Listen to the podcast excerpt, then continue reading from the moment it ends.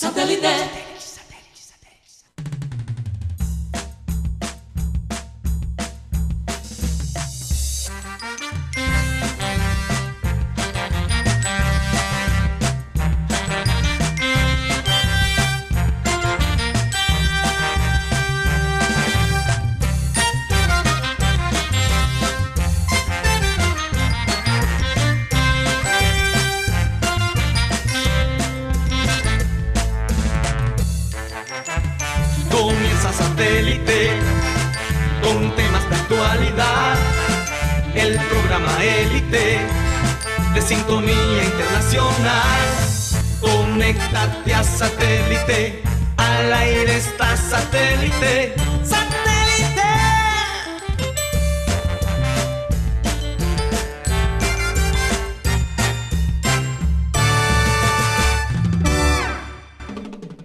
Señoras y señores, bienvenidos a programa Satélite.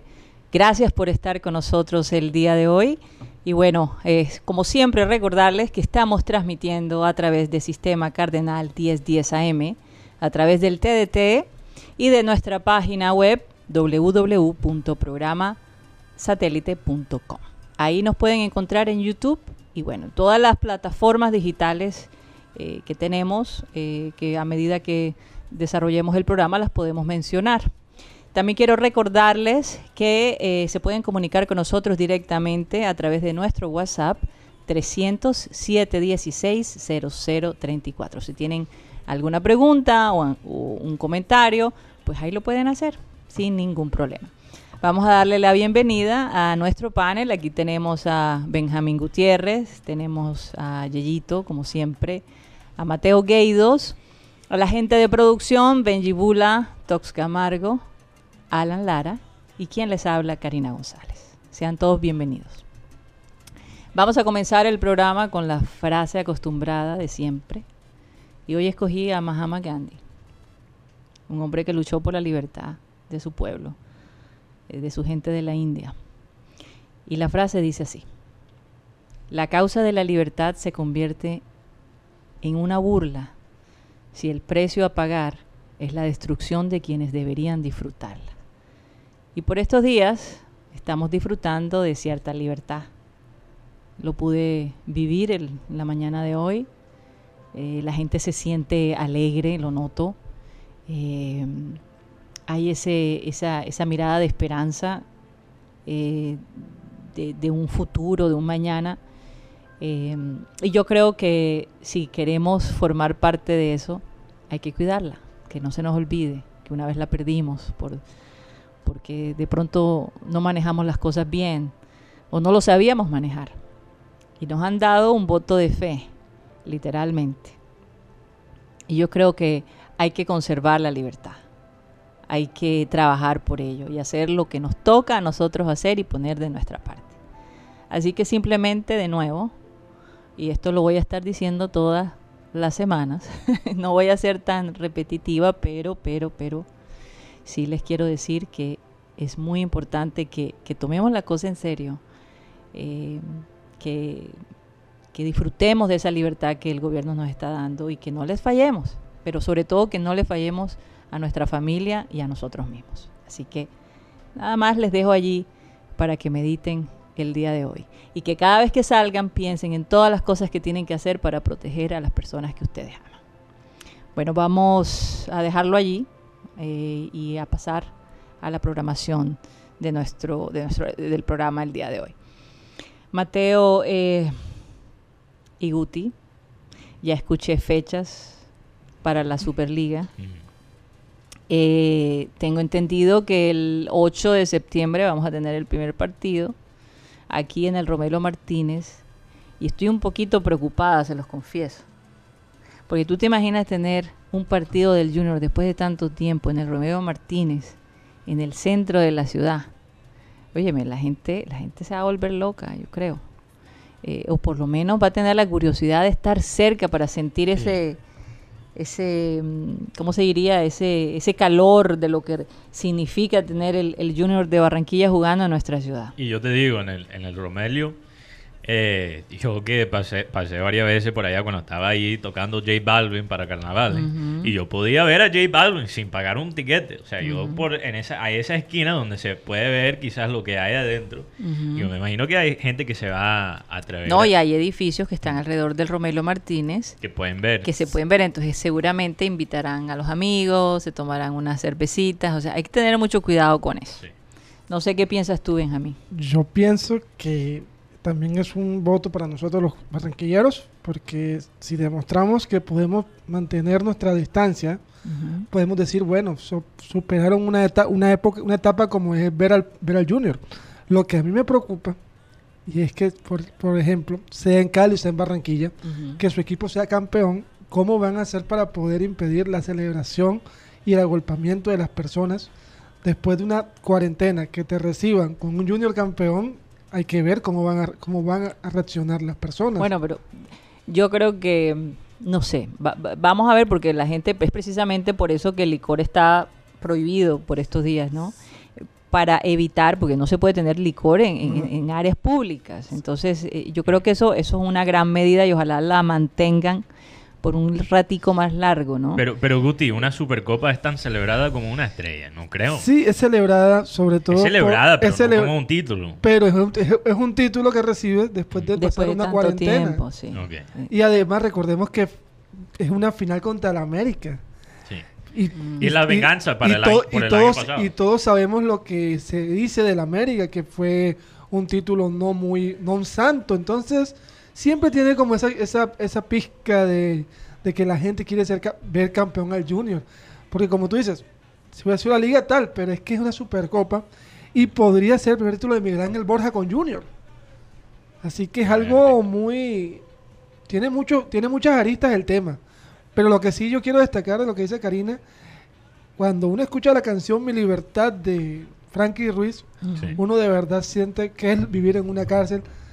Entonces, Ahora, bueno, no, realmente no se puede comparar. la cuarentena con una cárcel, porque igual estás con tu familia, sí, pero, estás en tu casa, en tu cama. hay gente que está en cárcel en su casa. Sí, bueno, sí, eso, eso es cierto, pero... Un pero presidente. sí. Ok, también. Y entonces yo quiero también como que decirle a, a los barranquilleros y a los que nos están oyendo, vamos bien, pero podemos ir mucho mejor.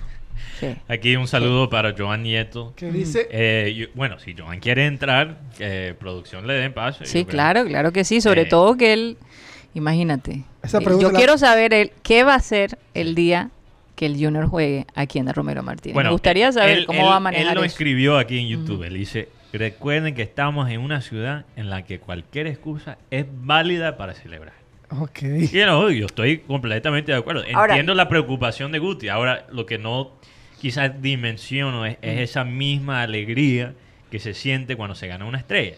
Ahora, yo te digo una cosa.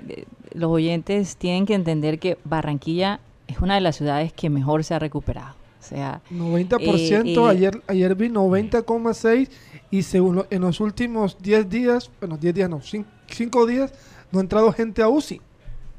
Imagínate, entonces, eh, no sé, no, perdamos la perspectiva, disfrutemos de, de, de, esta nueva etapa, pero sin perder, sin perder la perspectiva de que, de hay una responsabilidad muy grande de todos nosotros por, por cumplirle a, a, la ciudad y precisamente para no quitarle la libertad a la gente que de verdad ha tomado todas las precauciones posibles, que no es justo, ¿verdad? Entonces, eh, eh, ojalá, ojalá que este encuentro se maneje de una manera inteligente. Siempre va a haber gente que no, no va a querer adaptarse a las circunstancias y, y, eso es algo con que nos vamos a tener que enfrentar, pero vamos a ver qué pasa, ¿no? Yo creo que ya a partir del martes podremos entender cómo va a ser la cosa de ahí en adelante. Ahora, yo, yo, yo quiero destacar algo, una pregunta que yo tengo, sí. que, me deja un poco confundido. Yo sé que tenemos aquí a, Joan, yo creo que en línea con nosotros, ahí está. Y quizás Joan me puede dar su opinión sobre esto, porque yo me estaba preguntando esta mañana, ¿por qué, por qué para este año tan complicado van a mantener una ida y vuelta para una Supercopa? ¿Qué sentido tiene cuando no hay ventaja? La pregunta es para Joan. No, para, para todo el panel, pero si Joan quiere comentar sobre esto, obviamente. Pues Sí, vamos a darle pase, vamos Sí. a ver qué, qué dice Joan. Buenas tardes para todos, ¿cómo se encuentran? Sentado. Excelente, excelente, de verdad. De- bien de salud, que es lo más importante por estos días, bien de salud. Eso es lo importante, que haya salud. Ya lo demás lo soluciona uno, decía el filósofo del vallenato. Sí. Ajá, Joan, ¿tú qué piensas de lo que Mateo estaba comentando? Sobre lo que comenta Mateo, para eso hay una respuesta y esa respuesta se limita a una sola frase y creo que Goti la conoce. Ya me lo puedo imaginar. Esa, se- esa eh, no es una frase, es una palabra, perdón. Y esa palabra es dimayorada. Di mayorada. Mm. Oye, pero Jaramillo cumplió. Con sus dimayoradas, como dicen por ahí, Mm, esos sucesos o esos temas en los que uno dice, carajo, o sea, pero ¿qué lógica tiene eso? Bien lo has dicho tú, Mateo, o sea, estamos en una situación bastante delicada. Eh, yo que por lo menos he tenido que estar eh, recibiendo gente de la calle por causa de mi trabajo, me he dado cuenta del grado de responsabilidad que existe actualmente y créeme que esa, esa determinación de la de mayor eh, pone en riesgo la salud este, de los jugadores. Porque lo más lógico me parece a mí es que fuese un solo partido. O sea, chévere sí que fuera ida y vuelta y todo, porque ajá, este, se puede ganar aquí en Barranquilla, luego se puede ir a defender el resultado en Cali, pero es que por encima de eso está la vida, la salud, está el bienestar de la persona. Y me parece que lo más lógico o lo ideal en este caso debería ser partido, un solo partido. En un lugar neutral. final. En un lugar neutral. Por- tú dices, ¿por qué ir hasta Cali y, y exponer a los jugadores, verdad? Sí. Ese, esa ida y vuelta. Bueno, pero de igual la gente de Cali tendría que venir a Barranquilla. Y la de Barranquilla o Barranquilla pero Cali. No solo es el tema de los viajes por exponer los jugadores. ¿ok? Porque hay muchas muchas cosas que se pueden hacer para proteger los jugadores en, en esos casos. Es más que todo que, primeramente, eh, creo que no están pensando en el complique que estos dos equipos tienen que también jugar en la Copa Libertadores. Y creo que los dos equipos tienen que viajar, ¿verdad? Sí, claro. Cali tiene que viajar a dónde? Cla- Feliz. ¿A dónde juega América? Para Copa Libertadores. Creo que es en Chile. En Chile. Pantalones abajo. Guti. No, creo que es en Chile, porque estaba, es que no me, ten- no me sé todos los nombres tampoco. Sí. Ajá. Ah, no, no, Brasil. Brasil. Ok, Mm. imagínate. Tiene que viajar a Brasil. Uy. Y Junior a O cualquier Guayaquil. cosa, A Guayaquil. estrés tremendo Ah. viajar a Brasil en este momento. Sí, y Junior tiene que ir a Guayaquil. Entonces estamos hablando que ellos tienen que, que, que, que hacer, jugar dos partidos que van a ser partidos peleados porque es una final, es la Supercopa. Ok. Una semana, o ni siquiera una semana, menos de una semana que se empezó. Do- dos, días. dos días después que empezó la fase 4, que es el, el entrenamiento de equipo. La fase 4 empieza apenas hoy. Solo Sí. tiene ocho días el equipo para entrenar y como, como, Bueno, pero como ¿en qué consiste la fase 4? La fase 4 es Eh. permitir entrenamientos grupales.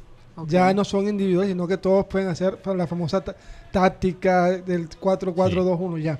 La, pa- la fase 5 ya es jugar partidos de forma oficial.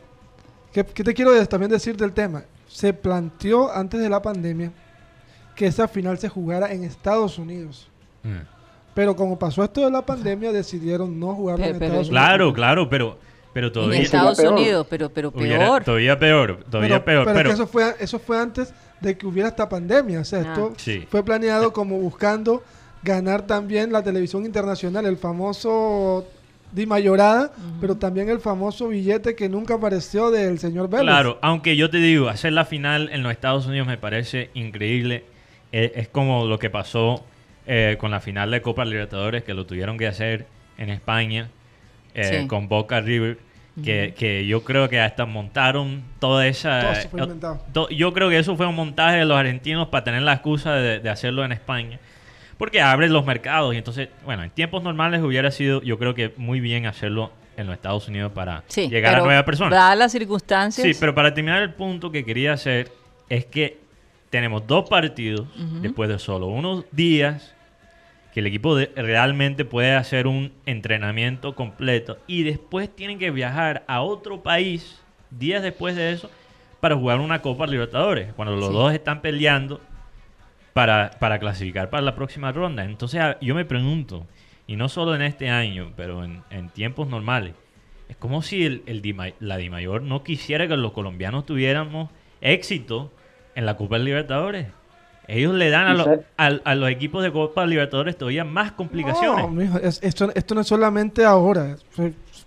Johan, pues, Johan sabe cómo es este tema de que cuando, por ejemplo, Junior jugaba con el Boca Junior un miércoles y él, y él jugaba el jueves con un equipo del Once Caldas y el Once Caldas no le aplazaba el partido a Junior. Ahí no se, nu- nunca hubo colaboración de parte de los, de los clubes colombianos porque siempre están buscando la famosa trampita, la famosa ventaja. Totalmente. Pero bueno, ¿Y, Joan, saben, ¿Y saben qué me preocupa más? sí. Que estamos a una semana prácticamente del primer partido de la Superliga y aún no empiezan los entrenamientos colectivos. Exacto. No empeza- ¿Qué empezaron estado- hoy. en, en qué estado físico vamos a ver Oye, estos y, jugadores? y por otro lado, por otro lado, eh, eh, el aspecto psicológico, porque ustedes tienen que entender que estos jugadores han estado con su familia por seis meses, eh, in- interrumpidos, ¿verdad? No han viajado. Eh, ahora hay una separación, hay una preocupación cada vez que se toma un avión, eh, se va a otro país, ¿qué irá a pasar, no? Eh, eso crea un malestar familiar, no hay duda de eso y pudiera también desde el punto de vista mental, ¿no? Afectar a los jugadores. No solo la parte mental, la parte física. Mira que jugadores de Junior que están entrenando individualmente ya hay cinco lesionados. Entonces, también la parte física pide que también le, demos, le den fuerza porque vienen de un parón de seis meses y empezar a entrenar individualmente, ya sea algo suave o pero el cuerpo empieza a tomar a, a querer endurecerse Sí. y entonces se dan las lesiones musculares. Pero lo que yo quiero destacar de esta Superliga, que yo la veo más como un entrenamiento para lo que viene para los partidos de Copa Libertadores. Ahora, es que lo que, han he- lo que ha hecho esta dimayoridad, como dicen, Dimayorada. dimayorada, como di- dicen ustedes, es que le ha, le ha quitado la seriedad a la Supercopa. Totalmente.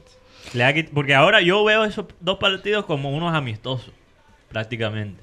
Para calentar para Copa Libertadores. Así, a- ahora mismo así lo, lo estoy viendo yo. Oye, Joan, ¿y qué vas a hacer tú ese día, el, el 8 de, de septiembre? ¿Dónde te vas a ubicar? ¿Vas a estar Bueno. desde tu casa? Bueno, el 8 de septiembre, pues como una persona consecuente que soy, una persona, este, ¿cómo llama? Que me considero al menos con un grado medio de inteligencia, voy a quedar en mi casita, porque tampoco me voy a arriesgar por Junior. O sea, como dice por ahí un amigo mío, este, de Junior toda la vida, pero toda la vida no es para Junior. Sí. Tengo que protegerme yo, tengo que proteger a mi Eso es familia. verdad. Ahora, lo que lo que considero necesario es bajarme una aplicación pirata para poder ver el partido. Bueno, Oye, Joan, pero tú vives en Soledad. sí, yo correcto, yo en el barrio Los Almendros. Ah, pero ¿sabes qué? En Soledad hay pico y cédula hasta septiembre 15. Claro que sí. ah, ok. Sí, no sabía. entonces allá sí hay que manejar la cosa. Pero que, Pero Joan, ¿él, es, ¿él es par o es impar?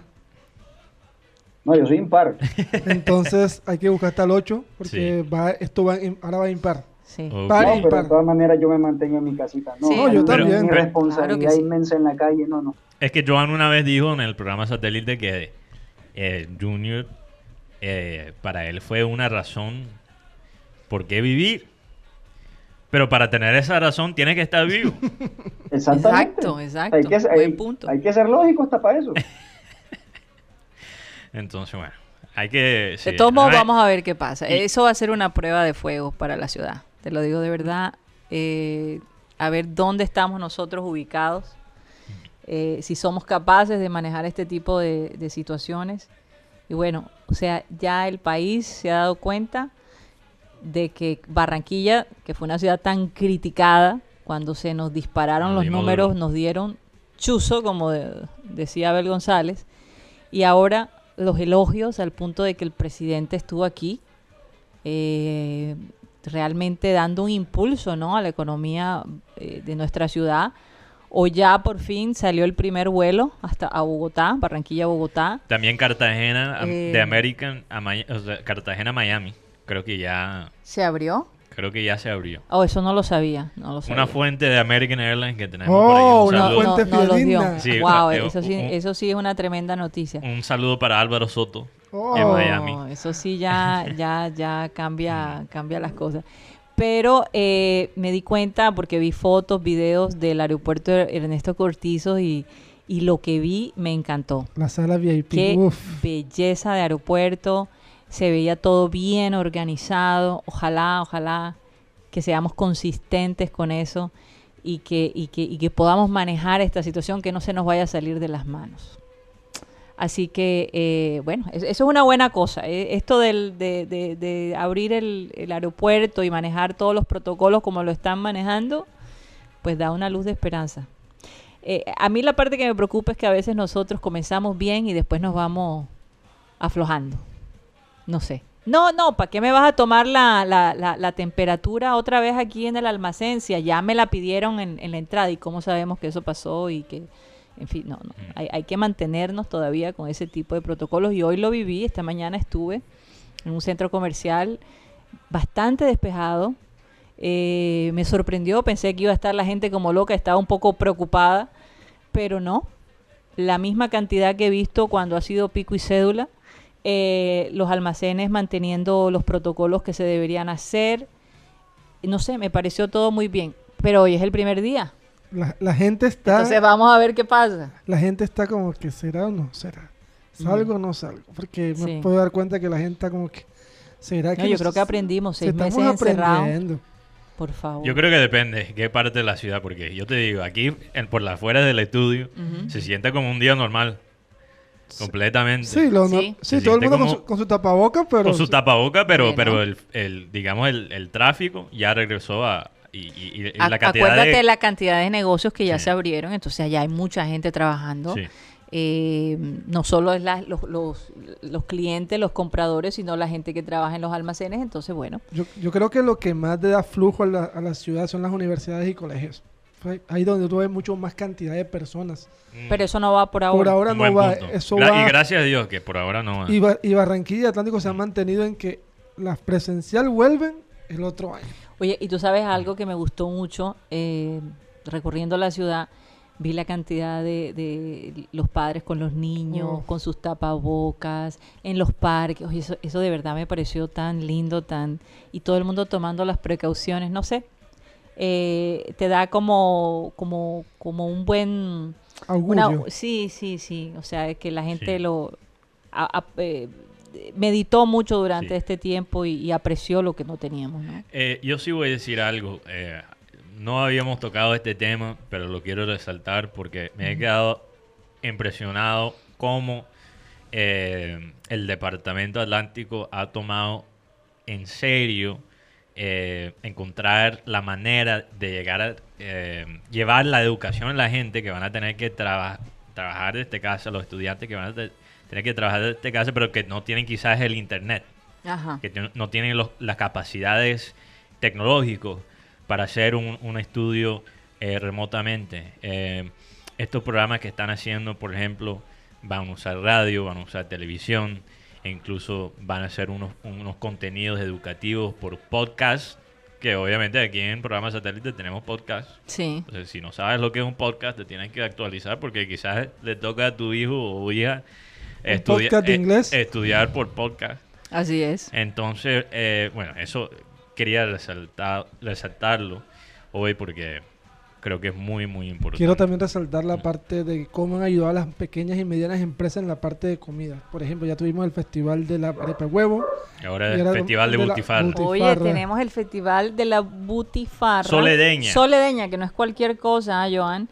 Eh, comienza el 3 de septiembre, del 3 al 6, o sea, como quien dice, para el fin de semana. ¿Verdad? Entonces, si quieren saber cómo va a ser todo este proceso y a dónde pueden hacer sus pedidos, pues háganlo a través de un WhatsApp. Váyanse a Sazón, ¿es Sazón Atlántico? Así es como se llama. Creo que es Sazón Atlántico, ¿verdad? Voy a tener que, voy a tener que probar eso, Guti. Yo sí voy a celebrar ese festival. Sí, se llama Sazón Atlántico. Lo pueden buscar posiblemente en la gobernación. Ahí debe haber toda la información en, su, en, sus, en sus redes sociales y en su página web.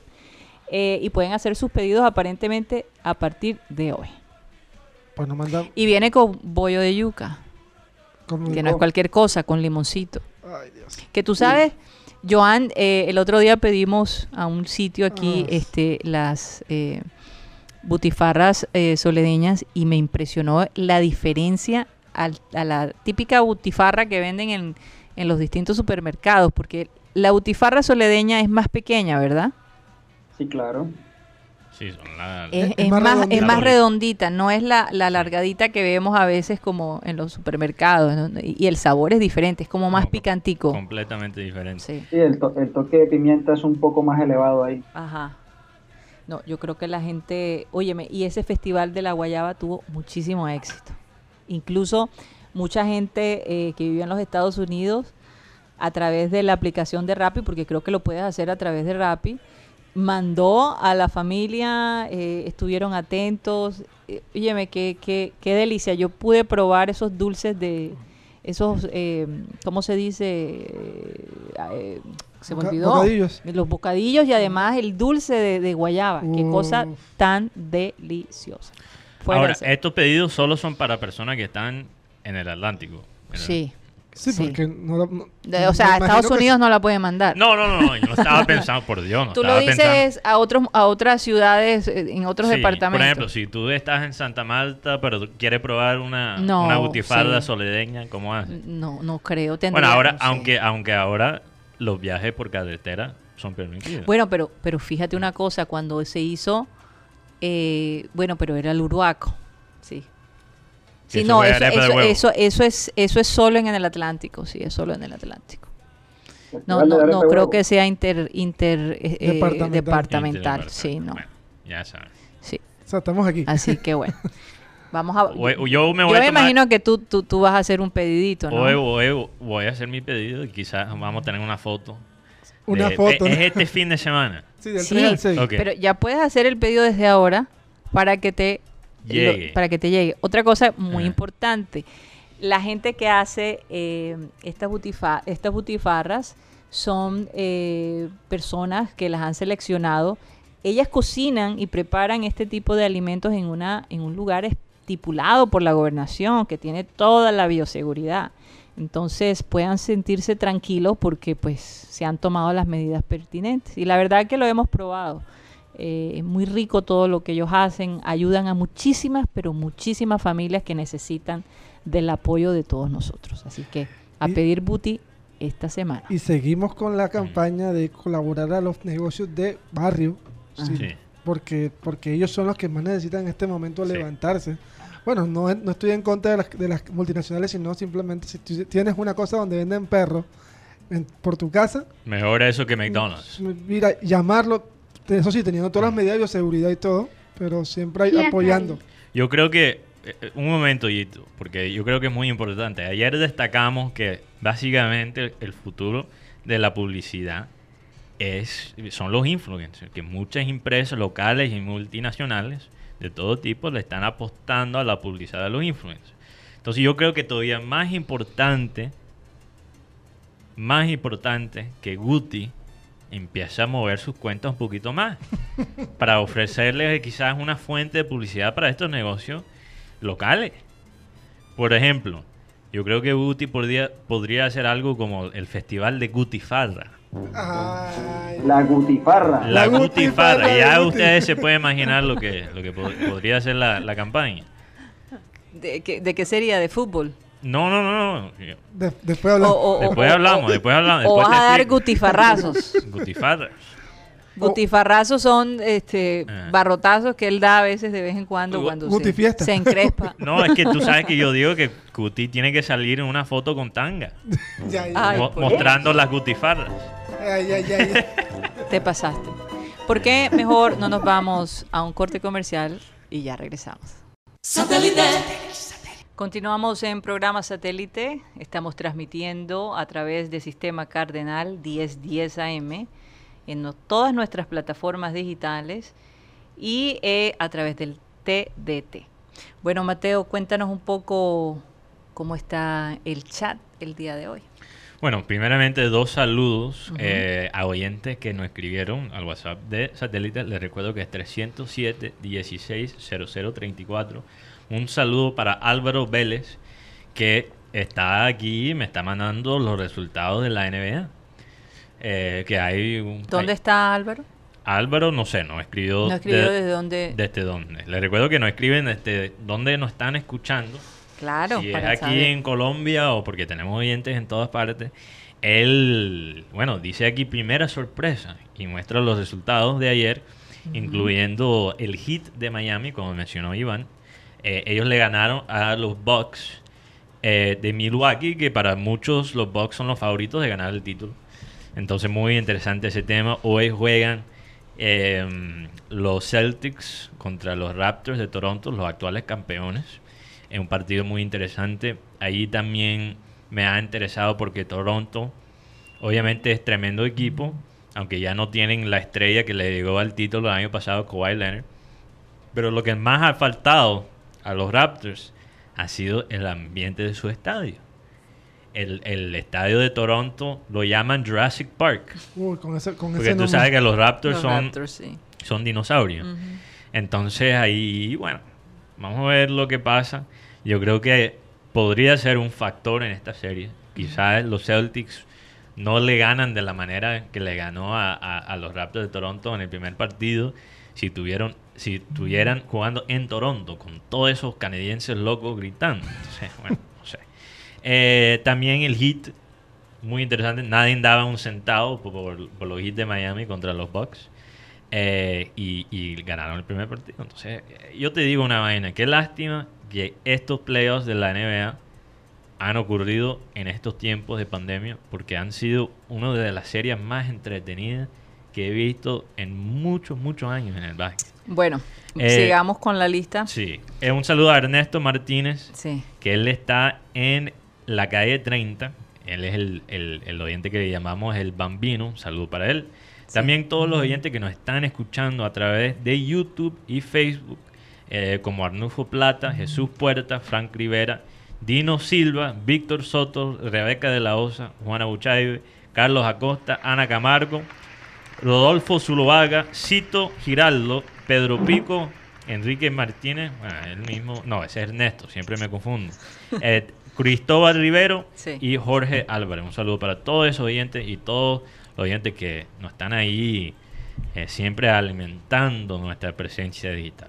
Así es. Y yo te pido permiso, Mateo, para enviar un saludo porque nos están viendo y escuchando en este momento desde Caracas, Venezuela, Oh, para Leonardo, Vera, Nelsi, Alfonso Beltrán y Jame Cárdenas. Uf, Oye, un saludo para todos ellos, un- un país que queremos muchísimo.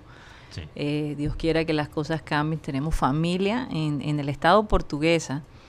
Eh, un saludo para ellos, para Freddy Escalzo y toda la familia Escalzo allá en, en el estado portugués. Creo que Guti también y tiene yo un tengo saludo. uno, pero dame, dame un segundo, porque Guti. hoy un primo muy cercano, se llama Jorge, tiene su segundo hijo. En este momento, Andrés Alejandro Alcaz López, Mm. Nació aquí en Barranquilla, y le llama barranquillero. Entonces, un abrazo para ti, Jorge, para ti, Karen, y para Felicitaciones. Muchas su felicitaciones. bebé. Oye, eh, eh, Joan perdió a, a un tío muy querido esta semana. Sí. No es fácil, Joan, me imagino cómo está tu familia. Bueno, ya te hemos enviado saludos, espero que nos podemos imaginar por lo que están pasando. No, no, no es nada fácil y no me puedo imaginar, Joan, en esta pandemia. No, de verdad, gracias, gracias Cari, gracias muchachos. Y sí, es bastante difícil de pronto pues perder un ser querido y que ni siquiera puedas despedirte de él por Mm. toda la situación que estamos viviendo. Es bastante difícil, complicado. Sí, Pero bueno, nos queda la satisfacción de que Dios le permitió vivir bastantes años, sí. que los aprovechó bastante y pues nada, 90 años, ¿no? adelante. 92 años. 92 años, imagínate eso, qué belleza. Casualmente que este, cumplía el mismo día que yo nací, entonces era bastante cercano, la verdad, pero bueno, eh, tener fortaleza. Es Así es, así es. Y mientras para tu tanto, familia, a- así es, Joan, un abrazo a toda tu familia. Eh, qué impresionante el ambiente de, de- de- de tenis que hay por esta por estos días. Sí, rápidamente, perdón, un, un saludo más. Sí. Alcira Sofía Niebles, que nos está escuchando desde Soledad, la tierra de la Butifarra. Ah, sí, claro. Entonces, un- un saludo Eh, por donde Mm. voy, a los parques eh, que, que están asignados, que son forman parte de la liga, oye, abarrotados, es una cosa increíble, eh, como la gente incluso hoy, porque ya finalmente tomé la decisión de, tomar clases de tenis, después de, tanta porra que me han hecho un grupo de personas, finalmente dije, bueno, vamos a atrever, ¿no? Siempre me ha gustado el tenis, pero pues no, no, no, he tomado la decisión. Y, y óyeme, y, y, y, y los, los, almacenes que venden los atuendos eh, dicen que, que, la cantidad de gente que ha pasado por allá a comprar ropa para, para jugar tenis es impresionante. O sea, el, ambiente de verdad está, está creado. Porque el tenis es, eh, tenemos que aclarar que el tenis es chévere porque obviamente es bastante activo, es más accesible que quizás un deporte como el golf, eh, muchísimo más accesible. Y no hay contacto físico como lo hay en el fútbol. Sí. Imagínate jugar ahí eh, un partido de fútbol y sentir, eh, cada vez que me tocan. No, como que, eh, No, y además que el tenis se presta para manejar esa distancia. Esa distancia, es lo que tú dices. Pero curiosamente el, US Open está pasando en este momento. Es tan raro ver el US Open sin gente en los estadios. Es, algo impresionante. No, no es lo mismo, pero bueno. Eh, pero, pero hay ese ambiente, la gente de, de la liga lo ha manejado muy bien, los protocolos, o sea, da confianza, ¿verdad?, a que, a que vas a estar en un lugar seguro. Así que un... Es como, el Tour de Francia también. El Tour de Francia, si dos personas de un, de un grupo, de un equipo, son contagiados, el equipo es expulsado totalmente del Tour de Francia hay que cuidarse mucho esa parte. Hay, mucha responsabilidad, hay mucha, mucha, mucha Bueno, hablando de, responsabilidad y hablando del tenis, salió una noticia muy interesante en, los últimos días de Djokovic. Obviamente el actual, eh, digamos, crack del tenis, eh, que está muy cerca del récord de, de totales victorias en los torneos Grand Slams, ¿verdad? Que son los torneos más importantes del tenis. Eh, ha sido muy controversial eh, Djokovic en esta pandemia. Em, él ha insinuado que no estaría en favor, por ejemplo, de una vacuna. Eh, en plena, plena, pandemia armó este torneo amistoso de tenis para recoger fondos, que obviamente es bueno que está recogiendo fondos para diferentes causas, pero eh, no era el momento para hacer ese torneo. Muchos jugadores se contagiaron por ese evento. Em, y ahora sale con otra, que es montar una asociación nueva de jugadores de tenis. Que ha sido muy controversial porque eso... Pero sí ha tenido acogida después del, mal ejemplo que dio por estos días. Bueno, fíjate, ya hay jugadores, ya hay jugadores que se han unido a esta asociación. Recordamos que la ATP es el tour de tenis, pero también es la asociación que supuestamente pelea por los intereses de los profesionales tenistas. Pero Djokovic dice, eh, y, él dice con los otros jugadores que forman parte ya de esta asociación, que en la historia de tenis nunca se ha visto una asociación que representa solo a los jugadores, como lo hay en muchos otros deportes. Lo hay en casi todos los deportes eh, importantes del mundo, en el fútbol, en el básquet, en el béisbol hay asociaciones que son fuera de la liga que representan solo los intereses de los jugadores. Son un sindicato. Son básicamente un sindicato. Eh, Nadal y Federer, que ya obviamente están quizás ah, en las últimas partes de su carrera, todavía tienen mucho poder en la institución del tenis. Sí. Eh, básicamente han salido a, a, contradecir a Djokovic diciendo que lo que se necesita ahora mismo es unidad y se preguntan también, ¿por qué tomar esta decisión de separarse de la ATP en la mitad de una pandemia? Donde todo, o sea, hay, estamos hablando que, el tenis como deporte profesional está en riesgo. Y, Oye, eh, eh, yo creo que Joan vive cerca de Marenco, no sé. los perros de Marenco. o, se los mandó, o se los mandó a Joan. Será, no sé. ¿Tú tienes perro, Joan, en, en tu casa? Dígame. ¿Tú tienes perritos? Sí, hay un perrito aquí. un perrito. No, no te preocupes, nosotros también. No, nos dio ahí, nos estaba llenando ahí. No, pero, pero, pero los animales son algo maravilloso. Entonces, bueno, vamos a ver cómo termina eso. Ahí hay un complique, hay mm. unos choques de interés. Entiendo por qué Djokovic y, y otros jugadores están haciendo esto. Él dice que él quiere velar eh, por los jugadores que están fuera de los primeros 100 del mundo, que él dice que la ATP no hace eso. no, no tiene a esos jugadores. Pero no será que él se está aprovechando de que existe ese mercado para crear cierta anarquía allí, Pues es muy posible. Y- polaridad. Y, la pregunta es muy válida. ¿Por qué ahora mismo? Exacto. ¿Por qué, ¿Por qué? En, en este bueno, momento este es el difícil? momento, este es el Es que momento. este, este es el momento de efervescencia y calor. Claro. Este es el momento donde La todas gente la- está la- sensible. las aguas están moviéndose. Y, est- y eso vimos en el fútbol colombiano, que se buscó, se buscó separar los equipos grandes de los equipos chicos. Sí. Pero bueno, también, se, también en el te- hoy un día muy, espe- muy hist- histórico para Colombia. Hoy se cumplen desde el 62, 64, no me acuerdo. De la medalla de plata de Helmut Bellingham. Ah, sí. Entonces, se cum- hoy, un día como hoy se cumplen. Con seguridad que los medios del interior van a resaltar eso el día de hoy. Voy a ver. Está siendo sarcástico. Sí, claro, claro, claro, por Dios. O sea, nunca Dato lo van a mencionar. para el día de hoy, muchachos. El día de hoy está cumpliendo años el cuarto goleador histórico del Junior de Barranquilla, el señor Víctor Efanor. Un, cumple, un feliz cumpleaños para Víctor Efan- ¿Es efanol o epanol? Epanor. Epanol. Efanor, Epanor. ¿Cómo En, Epanor. Brasil es Epanor y aquí es Efanor. Ah. Yo, yo siempre lo recordé como epanol. Sí, Entonces, De- en portugués es Epanol. Epanol. Epanor, sí. Epanol. Y aquí es Epanol. Ok, por eso me confundí ahí. Epanol.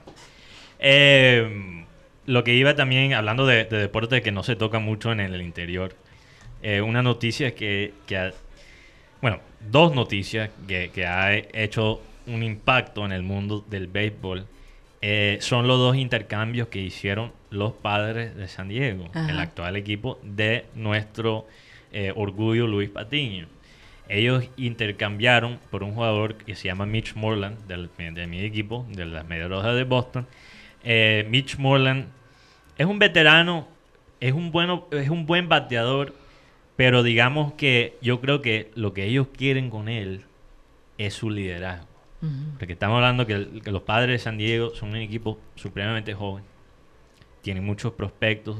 Eh, obviamente su estrella del futuro es Tatis Jr., que apenas tiene 21 años.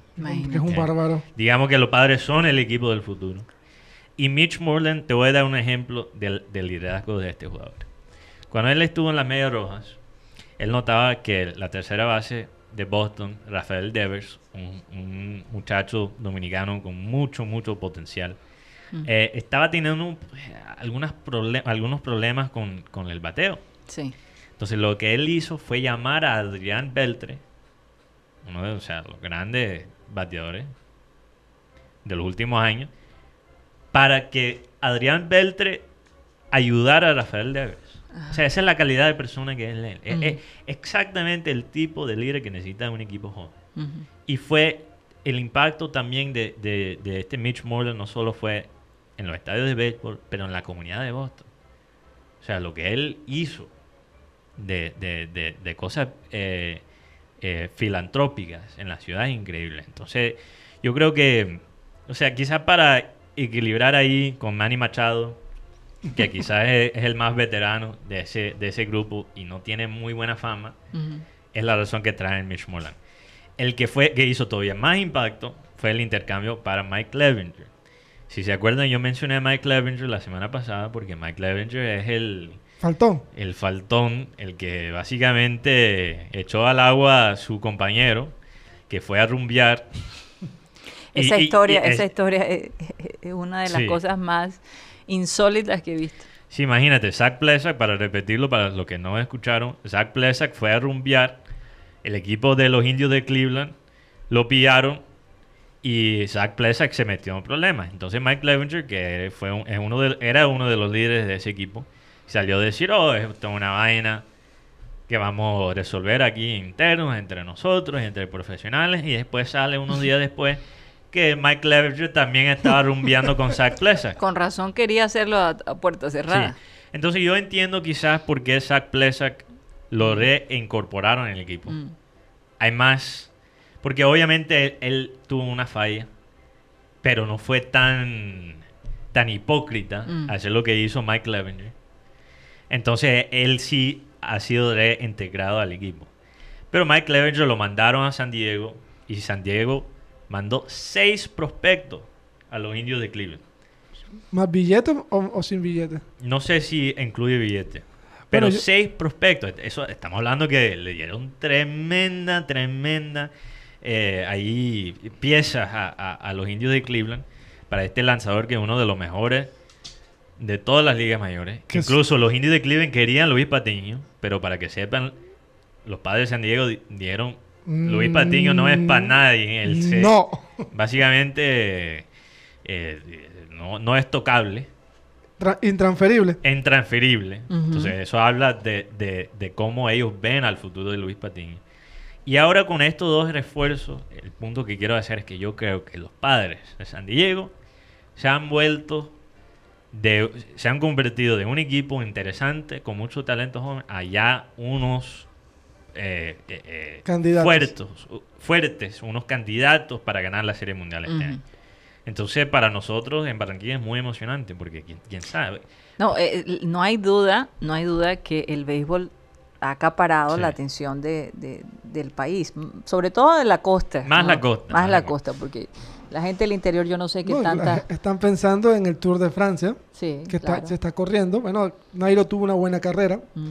Se está pensando en el tema James Rodríguez, que ya Sí, mucha claro. gente lo da como un hecho que está en Everton hasta que no vea yo la firma. Como dijo, como dijo Santo Sí, porque acuérdense que Hasta no ver, no creer. con James, eh, eh, no, que se fue, no, que ya no. No, que yo, no, que ya no. Entonces hay que esperar, hay que esperar a ver que si, si el hombre va a firmar con el Everton. La verdad que va a ser interesante, Mateo, lo tengo que decir, ver Y- a James en Everton. Me la- duele. Como, como fan de Liverpool me duele, pero con, como colombiano a esa. No, y, sí. y la fecha es Mm. en el 72. Esa fecha fue en los Juegos Olímpicos, donde Hemul Beiro gana la medalla de plata en, en tiro. Que recuerdo que Perea decía que si Edgar Perea, que en paz descanse, decía que si esa pistola de, de Belingrad es una pistola de, la- de los, como los alemanes, hubiese ganado medalla de oro, que eso parecía una matapato. Matapato. Óyeme, Oye, sí. una pregunta. Un cucu- cucuteño Ujú. es cachaco. Para, bueno, eh, sí, Sí. Todo Sí, lo que no sí, sea costeño es cachaco. Pero qué tan cachaco es No, un porque los del? Pacífico no, no son considerados. Cachaco, no. Sí, tam- sí, también. Sí. También. Sí, claro, todo La lo que, de- todo lo de- que pase de- de Montería, Me vas a decir, pero si De ellos también, para es después de Montería todo cachaco. los del Pacífico, son Pero cachacos también. Son cachacos. so- so- o ellos dicen área. somos costeños del Pacífico. Sí, costeños Sí. pacíficos. Pero aquí se dice cachaco. Exacto. Ah, bueno. Incluso para los... Todos. Y yo te digo, y la diferencia es que, por ejemplo, bueno, Cúcuta eh, es un clima bastante caliente. Sí, pero son cachacos que chupan caliente. calor, entonces. Sí, exacto. Entonces, de pronto por eso andan de mal genio. Sí, De verdad. Ellos, ellos no, no son tan. Si no son tan amigables. Porque Yo, yo, ¿cómo yo van a estaba en generalizar Cúcuta. de esa manera? Bueno, no sé. son O sea, no Ahora son. vamos a perder a la gente ¿Sabes de qué Cúcuta. pasa? Que no, no. Lo que pasa es que no son tan efusivos como nosotros los costeños. No, no, es verdad, realidad- es verdad. eh, Es difícil. Eh, No se puede comparar realmente porque Sí. es que nosotros a veces nos pasamos de, de efusividad. Entonces, bueno. Sí, somos el otro extremo. Así pero es. pero yo- eso- esa es la pregunta que yo tengo. ¿Qué tan cachaco es un, es un cucuteño? Mira, James. De un 1 a 10, Mira, ¿qué, James. qué tan cachaco es James?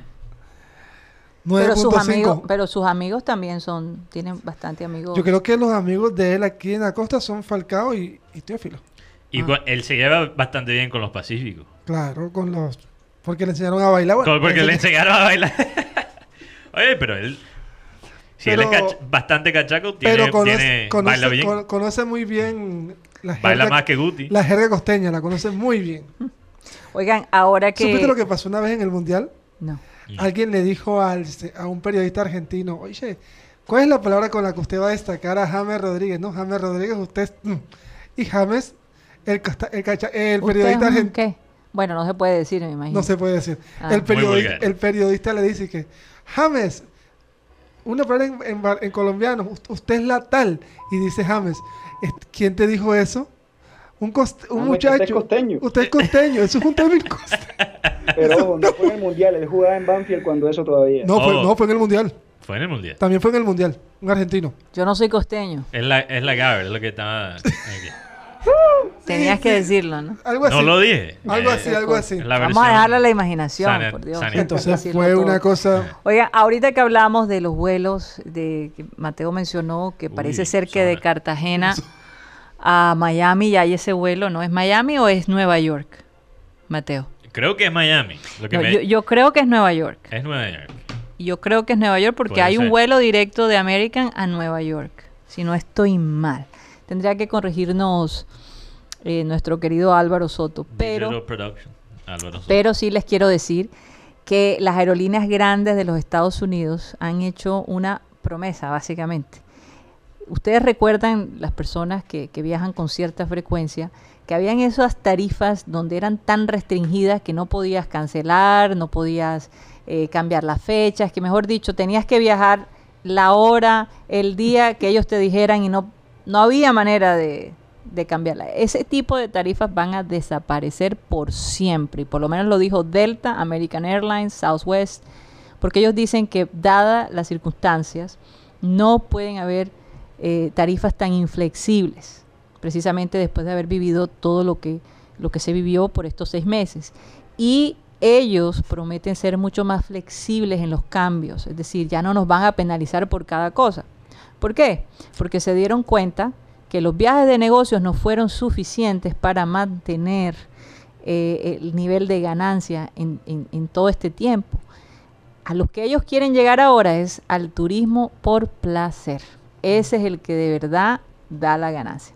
Entonces, eh, olvídense de esos, de esos vuelos que estrictos, eso, eso ya va a desaparecer, por lo menos así las cuatro eh, aerolíneas más importantes de los Estados Unidos eh, lo ha pactado y prometen ser más flexibles. A lo mejor van a rebajar los precios, Mateo, porque ellos lo que quieren es Sí. volumen, ¿no? Eh, Van a ser, los precios van a ser más competitivos. Bueno, entonces William Dow, alcalde de Cartagena, confirmó hoy, hace unas horitas, que sí, en efecto, Cartagena va a ser el primer, eh, la primera ciudad de Colombia que va a tener vuelos internacionales. Ajá. No han dicho qué ciudad, Ah, ok. ¿ok? Pero Ya yo me imagino escogió. que nuestro, nuestra fuente allí de American Airlines, si lo, él lo está diciendo, me imagino que Miami Cartagena va a ser uno de los vuelos. Sí. Entonces tenemos hemos que tomado ese vuelo, hemos tomado ese vuelo. William Dow. Oye, yo te digo, ese vuelo... Ese William Dow tiene una frase que es voy a, voy a sacar a, la- a los malandrines de Cartagena. Sí. Entonces, Ustedes sabían que él, él era una persona importante en Nueva York. Él tenía su oficina, pero él decía... Un abogado. Sí, un abogado y él dice, yo intent, yo miré mucho aquí en Cartagena a las personas para ver quién, a, a quién le daba mi voto y no encontré a nadie, entonces decidí... Me voy a postular yo. Sí, y el hombre no y la casi. campaña esa que hizo solo de una manera eh, por todas las plataformas eh, digitales y- Bastante y, y orgánico, óyeme, es, es algo increíble lo que se puede hacer ¿ah? Eh, y también la necesidad de un cambio de eso no no me cabe la menor duda y, y el hombre ha respondido a la situación en Cartagena fíjate que Cartagena y Barranquilla son las ciudades que menos contagios tienen en estos momentos Le tocó duro al principio. durísimo. Yo creo que hizo un máster ahí de, de- de alcaldía, no sé, eh, eh, algo tremendo. Pero bueno, eh, las cosas están cambiando. Ahora el enfoque es reactivar eh, el turismo. Claudia López ha- le ha dado durísimo al presidente Duque por darle ese, ese empujón económico tan fuerte a Bianca cuando hay tantas empresas medianas, pequeñas, que no han podido recibir ayuda del gobierno que como lo decíamos ayer, eh, no es que, eh, honestamente, eh, ese empujón a Bianca es importante. Recuerden que Avianca es nuestra aerolínea, aunque los dueños no sean de Colombia, pero es la aerolínea supuestamente colombiana. Y se necesita, se necesita que esa aerolínea de- siga funcionando. El problema es que como la hermana del presidente Duque trabaja para Bianca, entonces hay una, un conflicto de intereses y no da transparencia a la necesidad eh, que había de invertir en esta empresa. La idea no es que solo se... respecto a eso- Sí, un momentico, Joan. La idea no es que solo se invierta en Avianca, sino que también se inviertan en los otros negocios, en las otras... eh, eh, Aerolíneas. eh, no solo aerolíneas, eh, bueno, en, en la- en las otras industrias, Guti, que, que- que de verdad, eh, por experiencia propia, la, eh, eh, las empresas grandes se han llevado todos los beneficios y han dejado cortos a las empresas pequeñas. Entonces, eh, la decisión de lo de Avianca eh, ha, ha dolido a mucha gente que esperaba que el gobierno les ayudara más. Eh, vamos a ver de qué manera creativa el gobierno le hace frente a eso. Entiendo la molestia de Claudia López, pero era algo que ellos no podían decir que no. Entonces, eh, eh, hay una serie de conflictos de intereses allí que vamos a ver qué pasa, porque definitivamente hay muchos sectores que Eh. necesitan un empujón del gobierno. Oye, eh, Déjame que Joan eh, tenía Solo un... iba a decir que producción estaba un poco perdido porque todavía tienen la música de béisbol y ya Sí, está ¿será hablando- que se quedaron Eh, eh, dormidos? No sé, sí, yo sé que es martes, pero tómense un tinto y ya cambiamos a, a Curramba. ¿Qué ibas a decir tú, Joan? Eh, respecto a lo que estás comentando, Karina, estoy viendo acá que están reportando que trabajadores de Avianca están protestando en este momento por despidos masivos. Sí. Están sacando a operadores terrestres y personal de servicio al cliente. Entonces, mira, reciben esa inyección y ahora van a salir de los empleados. Es que así siempre pasa. Es que por eso mucha gente dice, tú tienes que dejar que las empresas de la talla de Avianca entran a- a- a- en quiebra. Porque cuando ellos entran en quiebra, después pasan por un proceso donde ellos se pueden recuperar para mantener los empleados que ya tienen. Imagínate Muchas la- de estas empresas hacen exactamente lo que hace Avianca, recibe los beneficios del gobierno y después se despiden de, de los que no necesitan. Entonces, ¿Dónde están allí la, eh, eh, lo que yo me pregunto? El gobierno no hizo un convenio. Eh, Damos este dinero, pero mantengan Entonces, sus ¿qué pasa? empleados. Entonces, ¿qué pasa? Reciben ese dinero, los que sí mantienen sus bonos son los eje- ejecutivos de la empresa, pero los, los trabajadores de que dependen ya se, los zafan. Como están diciendo por aquí, es para salvar solamente a la cúpula. Exacto. Para Bueno, la como, como todas las Tía cosas. Cari. verdad. Sí, Yeyito. Tía Cari, lastimosamente se nos acabó el tiempo del sistema cardenal. Así es, Yeyito. Nos tenemos que despedir del sistema cardenal, pero recuerden que nosotros continuamos de manera digital. Mateo, ¿dónde nos pueden escuchar? Bueno, seguimos por programasatélite.com, ahí está el podcast de nosotros, está nuestro canal de YouTube, todos los videos más recientes. Eh, también estamos en Abel González Satélite en Facebook y nos pueden escuchar a través de la aplicación de radio digital TuneIn, donde estamos como Radio Caribe San. Así es, así que nos despedimos del Sistema Cardenal. Recuerden que estamos de lunes a viernes de 1 y 30 a 2 y 30. Muchísimas gracias y nos vemos mañana. Regresamos a programa satélite ya de manera digital, 100%. Esta media hora sin reservas y sin límites, como siempre decimos, ¿no? Límite por el límites. tiempo, porque a veces nos pasamos 10, 15 minutos Y por las ideas también. también. Ideas sin límites. Así es. Bueno, eh, aquí un comentario muy interesante. Sí. Enrique Martínez nos mandó una historia que ha hecho mucha tendencia, que es la historia de Rolando Ochoa, un aco- ac- acordonero. Lo dije bien. Acordeonero. Acordeonero, sí. Ok. ac- acordeonero. Palabra un poquito complicada para mi lengua gringa. Pero em, eh, parece que Rolando tenía un lote que fue invadido. Y cuando él se dio cuenta que lo habían invadido, la gente le empieza a suplicarle, por favor, no nos boten en las tierras, no nos saquen. Y él regala la tierra a la gente que lo invade. No puede ser. Es muy importante porque, como hemos hablado en estos días, el amor es más allá que palabras. El amor verdadero es un acto. Es un acto. Y esos actos, lo más chévere es que esos actos son contagiosos. Porque cuando tú después, yo me imagino, quién sabe lo que puede pasar con esa persona. Pero en el futuro, quizás está en una posición parecida. Tú nunca sabes, o sea. Tú nunca sabes, tú nunca sabes, porque si alguien, por un acto, si tú recibes un acto semejante a una persona, cuando tú estés en esa posición, eres más probable de hacer lo mismo. Entonces yo, yo mantengo la- el concepto que tenemos que armar a- aquí una, una pandemia de amor. Sí, es verdad. Y activar la empatía, La a- empatía. a- a- hacia los seres humanos que nos rodean.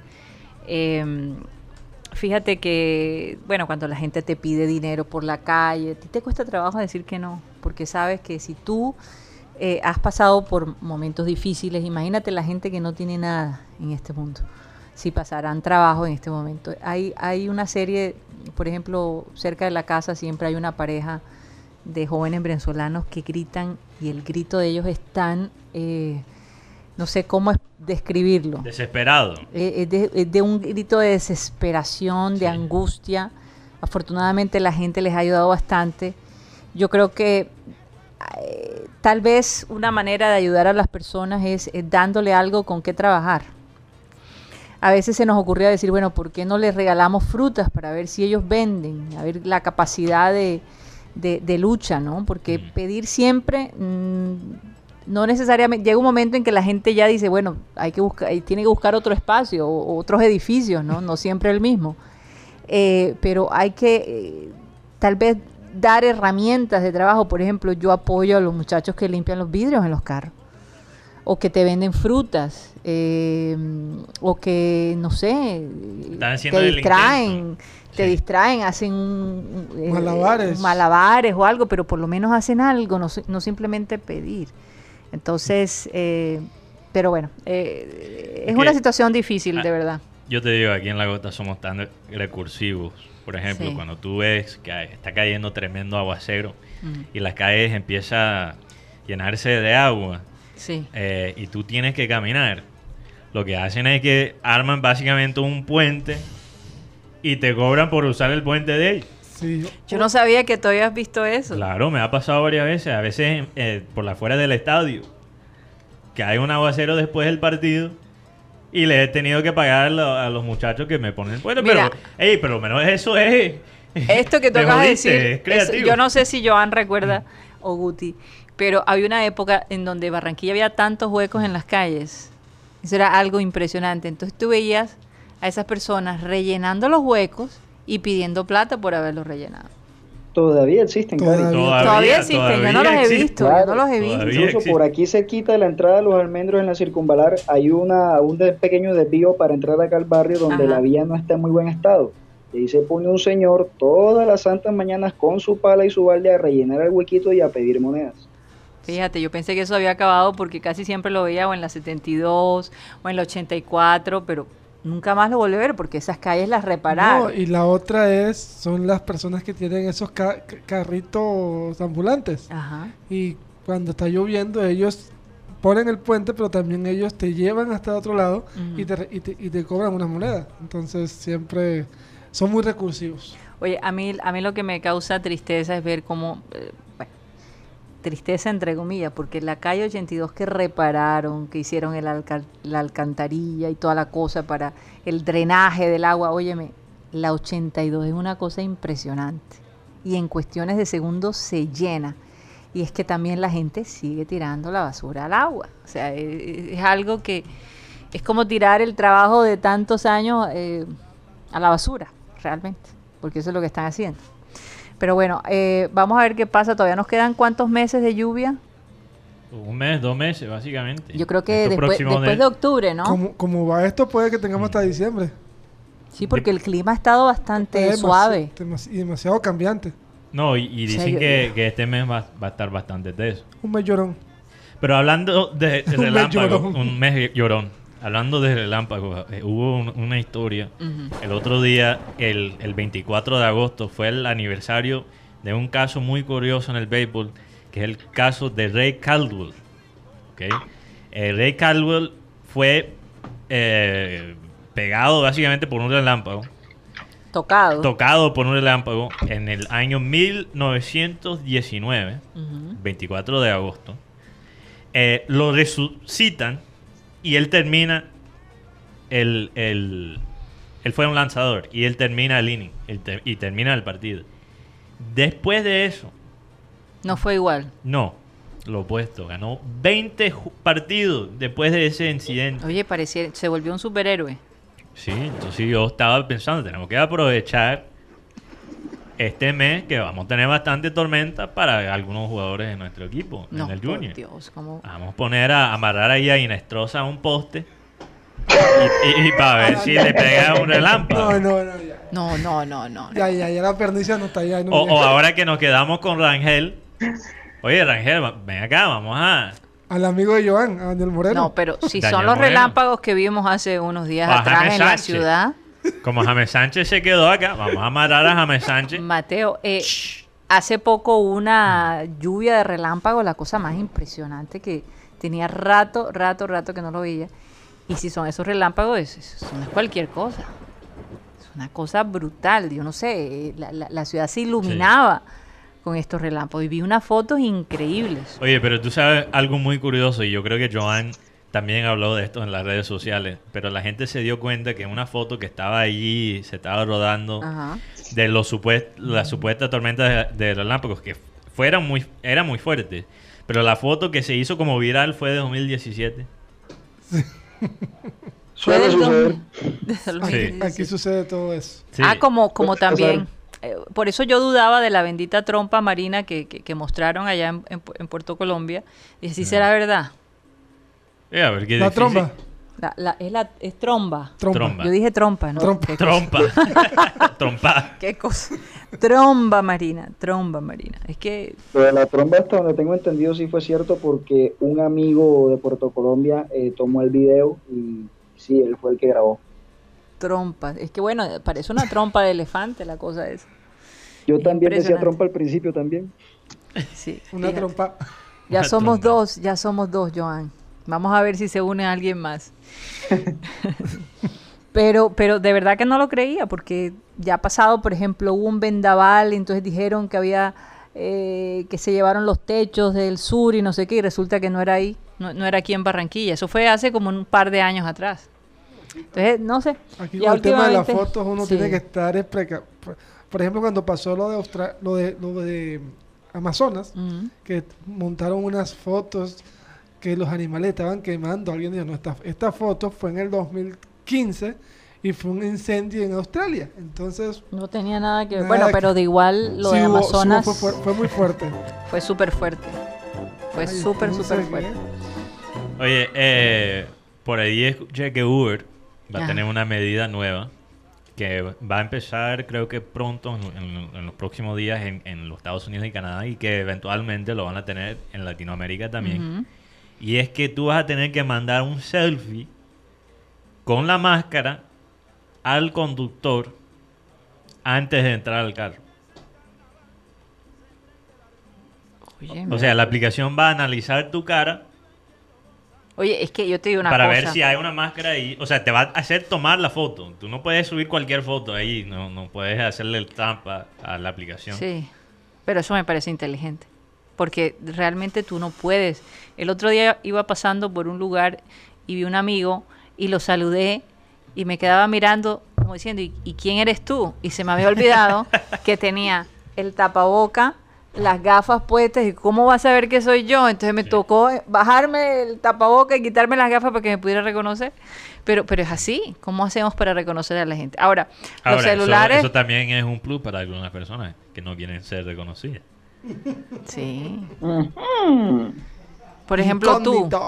Por ejemplo, ahora me puedo escapar a los casinos ahora que estén abiertos.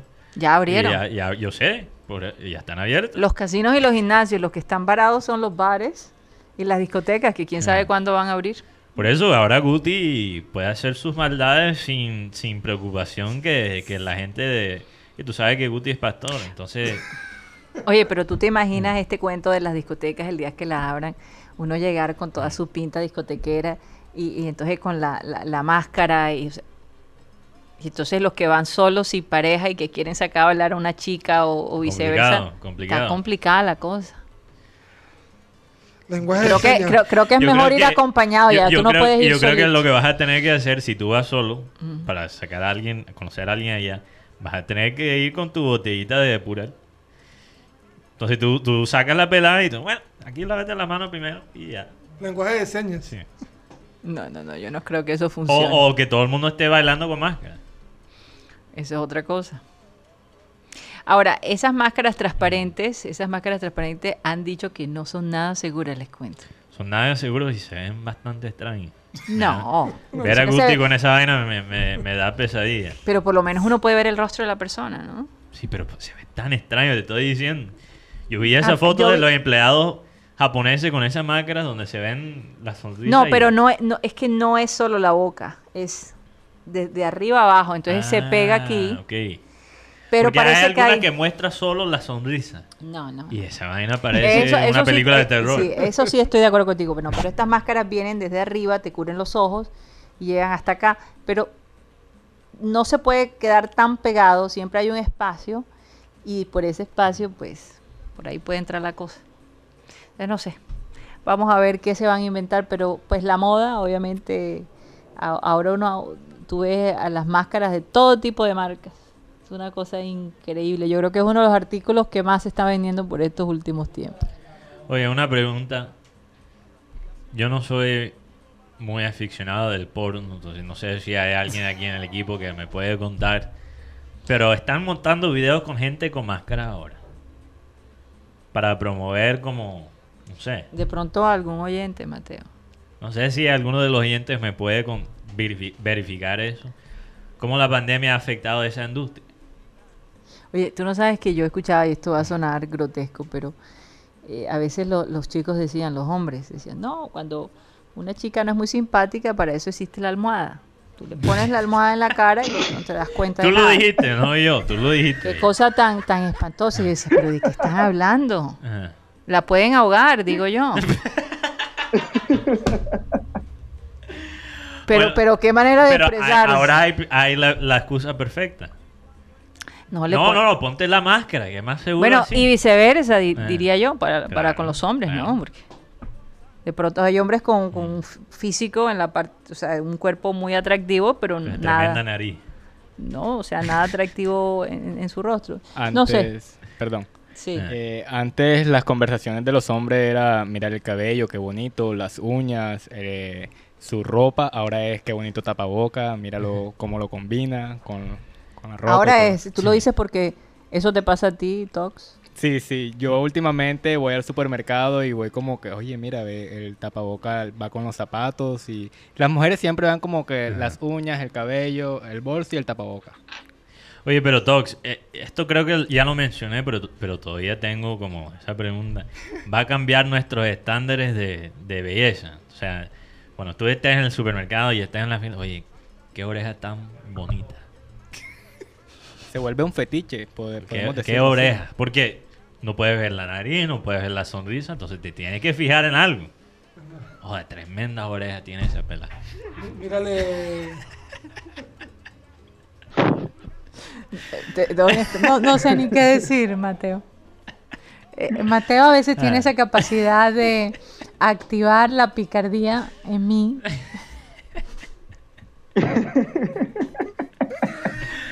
Ajá, porque- Menos mal que aquí somos compañeros de trabajo. Menos mal. Claro, claro. No, cuando estamos al aire no somos hijos y, y madres, somos compañeros, compañeros de de mesa. trabajo. Ya nos los han preguntado. Y, de verdad que es la única manera, y lo hice con mi, con mi padre por muchos años. Eh, creo que solo una vez le dije papi al aire. Solo una vez Hmm. me pasó. Para mí era complicado. Y fue porque- recientemente, ¿ah? Fue recientemente. Yo te digo, fue bastante complicado no... O sea, llamarme, llamar a mi abuelo Abel al aire. Eso era... Yo evitaba decir su nombre. Por si acaso me salía... Porque yo lo llamaba Totó. Eso era como el apodo que, que To- todo me- todo, sí. Entonces, yo siempre evitaba como decir algo en, en que tenía que decir Abel. Que Sí. para mí era demasiado, demasiado extraño. Sí. Pero bueno.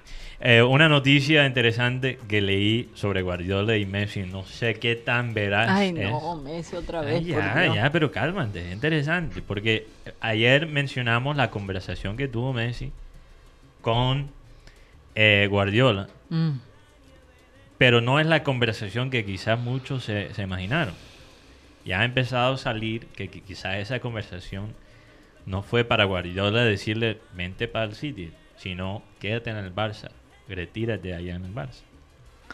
No puede ser. Sí. Y con todo eso, Messi todavía Oye, se pero quiere yo, ir. yo, yo te voy a decir una cosa. Qué situación tan difícil para Messi. Messi es un hombre talentoso, eh, que cualquier, bueno, cual- entre comillas, cualquier club lo querría, ¿no? Como parte de su equipo, pero se ha vuelto tan complicado adquirirlo. Y él, eh, yo creo que él se demoró demasiado en el Barça. Se volvió ya una institución del Barça y es difícil como desligarlo. Es como cuando esos actores hacen un papelazo, por ejemplo, el que hacía el papel de Simón Bolívar o de Napoleón, y entonces hacían ese papel tan fuerte que ya tú no lo podías ver en otra, en otra producción, porque te imaginabas, lo veías siempre como Napoleón o como Simón Bolívar. Es difícil ver a Messi en otro, en otro, Pero en otro, en otro equipo. ¿Tú, Pero yo ¿tú crees que, que Messi podría tomar el, este año yo creo que de descanso para Me- salirse gratis? yo creo que Messi en este momento su mejor opción es irse de Barcelona. Porque como Mira, se, porque le- como se como lo que quede, como Guti. se quede, va, va- siempre va a tener esa lupa de los contradictores que dicen, no, está aquí por obligación, cada vez que Barcelona pierda, todo es culpa de Messi, será volver un martirio estar en Barcelona Messi. Pero tú sabes... Totalmente de acuerdo. Sí, yo, Sí. yo estoy de acuerdo contigo, Guti, pero tú sabes algo tan curioso. Es que muy pocos de los, eh, los, los compañeros de él en el Barça han hablado públicamente para decir que él ellos quieren que él, él se quede. Es que yo, yo te digo que eso es una, lo que llaman, eh, en vez de ser una win-win situation o, o una... Una situación donde todos ganan. Donde todos ganan, Sí. todos pierden. O sea, eh, se complicaría más la cosa. Porque si los compañeros dicen, queremos que te quedes, Pero ni una palabra Más bien, de una- pronto se lo han pedido. Privadamente. más pero bien hubo, Solo dos. O él, o él Una- lo ha pedido. Solo una- creo que dos han hablado. sí, hubo una frase de Puyol defendiendo Sí. a Messi diciéndole, y Suárez le, le hizo, como decimos aquí, el, el visto bueno. Pero te digo una cosa, ¿Cuál es- Yo ¿Cuáles vi a- fueron lo, único que vi de Piqué eh, fue que anda con Shakira por estos días. Entonces, Ah, yo creo que él dijo, Pero no. ¿cuáles fueron los compañeros que públicamente no, hasta ahora fue, eh, creo lo- que los, Suárez? los chicos nuevos que llegaron, Ajá. Pedri y Trincao y ahora y Luis Suárez. Pero Mm. tengo una pregunta, el Barcelona ¿cómo queda el Barcelona si, si hace que si Messi se queda? Mi pregunta es, cuando se fue Ronaldo del, del Real Madrid, Mm. que todo el mundo dijo, no, que se va a acabar el Madrid. Ronaldo se fue por mutuo acuerdo. No, fue, no hubo una No fue forzado. No hubo una tormenta política ni mediática, pero aquí en Barcelona sí vemos, es como, como si Messi le dijera al Barcelona, como que sigan rogando para yo quedarme. Pero la, pregun- la pregunta del millón es, Messi lo ha hecho varias veces en selección argentina, renuncia y después vuelve. Entonces, Mm. ya uno más o menos entiende cómo es la dinámica de... Yo te digo Messi. una cosa, yo, yo pienso que, que Messi debería tomarse ese año y pasar tiempo con su familia. Salirse gratis. Yo creo que tomar ese tiempo para Messi sería contraproducente, porque tiene la Copa América que él la quiere jugar. Pero, pero Guti, tú me vas a decir que Argentina No, pero es que es que él- no va a él- poner a Messi a jugar porque pero- toma un si año de descanso. Pero, Pero si él toma un año de descanso, significa que no puede jugar en ninguna parte. ¿no? Claro. No, claro, pero eh, obviamente todavía estaría entrenando, estaría en buen estado físico. Obviamente estar en buen estado físico no es lo mismo de que tener condiciones de jugar un partido. Que- pero- que Guardiola también le dijo unas palabras a Messi. El Manchester City no te va a comprar Por siete- por, por lo, 700 por lo que millones, está la sí. cláusula. sí.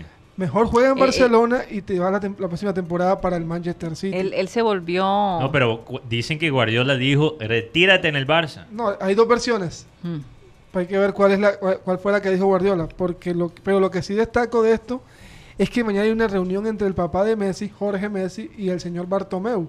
Muchos dicen Bartomeu, es Bartomeu. Y entonces, ¿qué pasa con esto? El Barça va a ofrecer dos años de renovación. Jorge Messi le va a decir, no, mi hijo se quiere ir porque ya siente que su ciclo aquí se cumplió. El problema es son los 700 millones de euros. Y no solo eso, sino también la parte paga. Porque ¿cuándo se gana Messi? 50 millones brutos. Pero es que mira, ¿cuántos años tiene Messi? 33. Se va un año, entonces 34. Sí, pero ya un jugador a su edad. Sí, pero- hasta le puede favorecer tomar un año de descanso. Mm. Bueno, eso sí. Porque lle- llega con las pilas ya cargadas. Y ahora, yo te digo, porque como... mira, París dijo, eh, por comunicado sutilmente por la prensa francesa, vemos el fichaje de Messi impo- imposible. City, a través de Guardiola, dijo, no vamos a poder comprarte.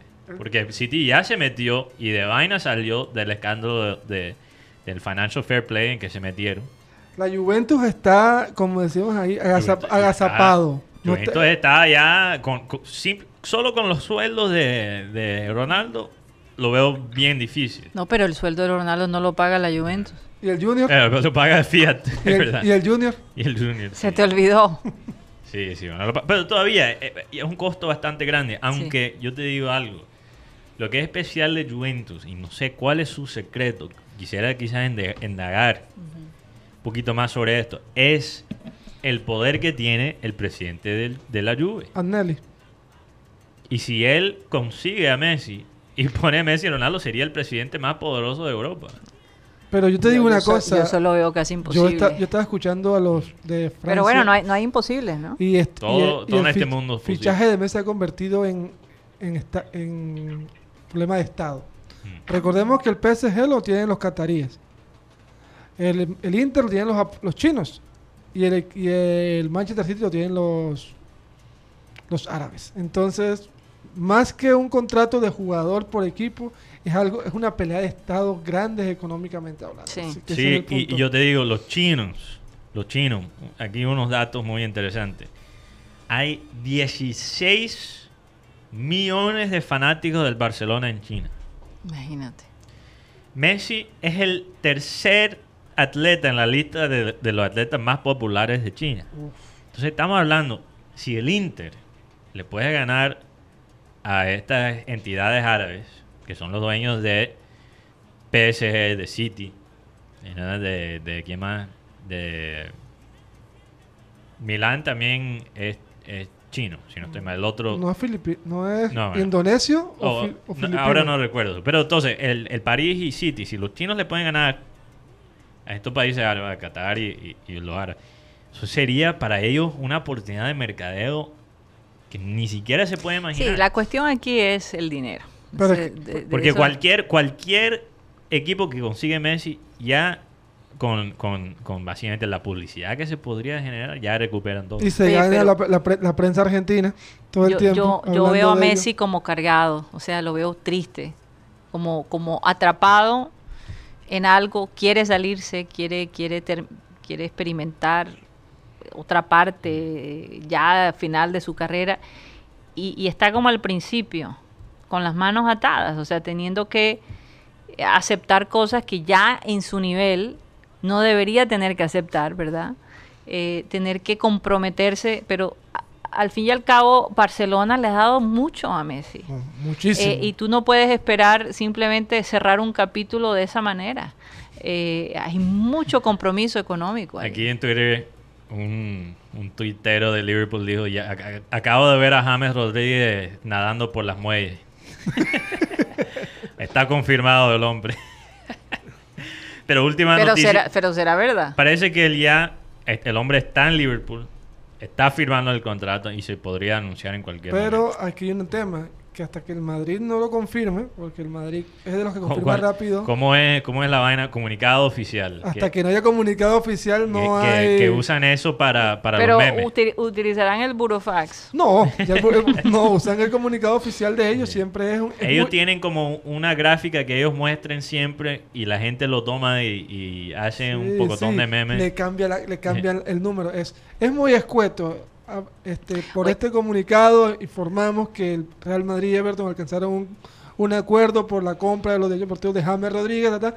Buen, en buena hora, James, buena suerte en tu nuevo club. Oye, ya debe estar el Everton allí. Aguanta, aguanta la producción de la camiseta. Eso, eso va a ser la locura. No, y yo te digo una vaina. Everton, yo creo que está pensando, está pensando en expandir eh, su, su, su fanaticada a, una- a un nivel internacional. Mira cómo eso ha ayudado a Liverpool, incluso en momentos muy difíciles. En el club, Liverpool se mantuvo con fuerza económica por la cantidad de fanáticos internacionales. Liverpool tiene fanáticos en, en los Estados Unidos, tiene bastante en Asia. En Brasil. y tiene bastante Ahora, en Brasil, ahora, po- ahora por ahora. Colombia, ahora Colombia, imagínate. Muchos en, en África son fanáticos de, de No, Liverpool. totalmente. Sí. por- Entonces, entonces Everton está pensando, nosotros no vamos a ganar a Colombia, que es tremendo mercado. Y tú sabes cómo somos nosotros los colombianos. ahorita me verás con la... Donde va el jugador, le tratamos de comprar la camisa. Aquí todavía veo, eh, veo tipos con la camisa de Falcao en el Manchester.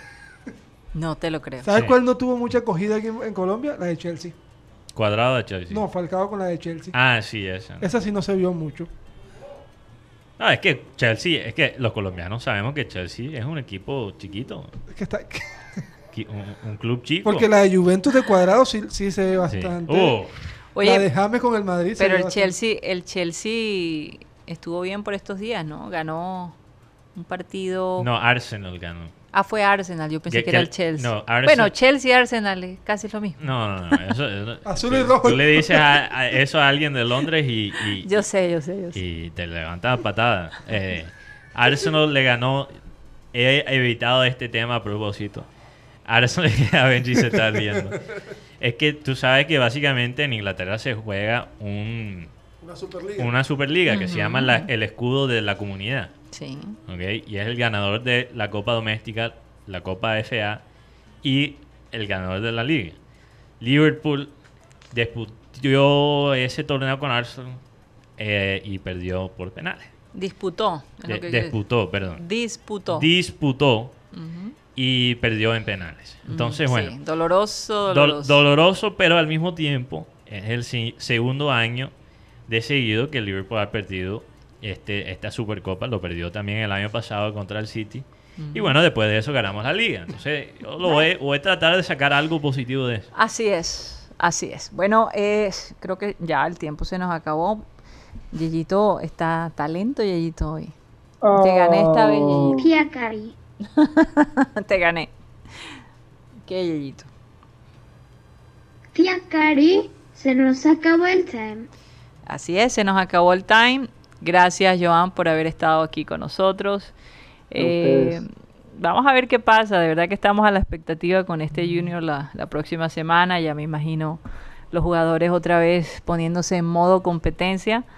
¿Cómo les va a ir? No lo sabemos. Eh, solo Dios, ¿no? Vamos a ver qué pasa.